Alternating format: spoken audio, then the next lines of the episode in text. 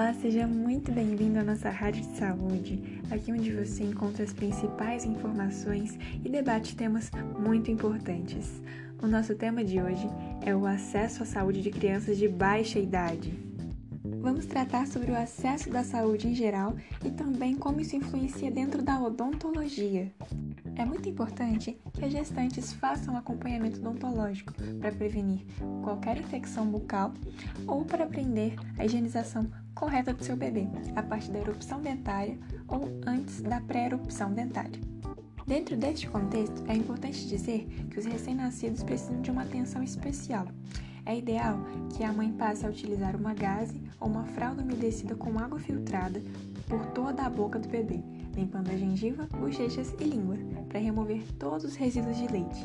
E a partir do sexto mês, quando os primeiros dentinhos já começam a aparecer, passar uma dedeira na região.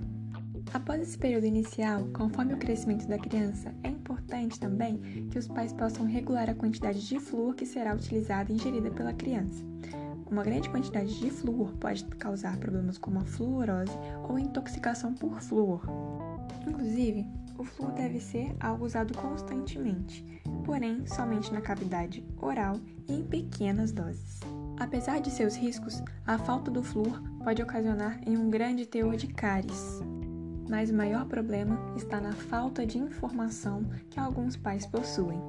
Vamos entender um pouco mais sobre isso e as medidas que podem ser adotadas? Vamos lá!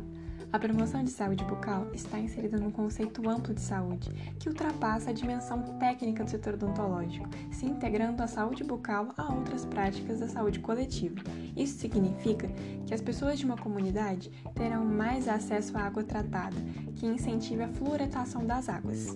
A água tratada e fluoretada já é um sonho antigo, porém, nem toda a população tem acesso a isso. Uma pesquisa realizada em regiões carentes mostrou que muitas crianças, a grande maioria, nunca foi consultada por um dentista. E os resultados mostraram um teor muito grande de cáries. Logo, com pouco tempo de pesquisa, foi perceptível que os responsáveis pelas crianças tinham uma cultura ultrapassada, onde as crianças só precisavam ir ao dentista após o primeiro ano de vida, ou até depois disso.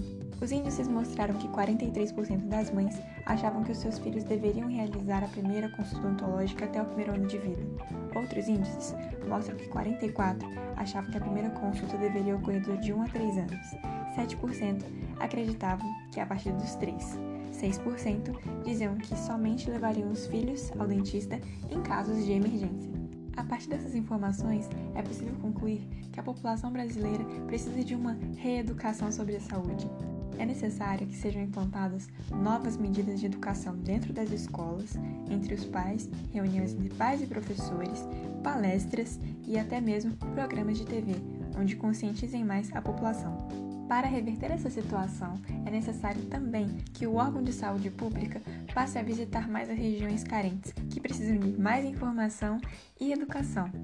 Além disso, é um bom plano divulgar através de anúncios, cartazes e informativos. Ficamos agora com a Ana, com o acesso à saúde para crianças de forma geral.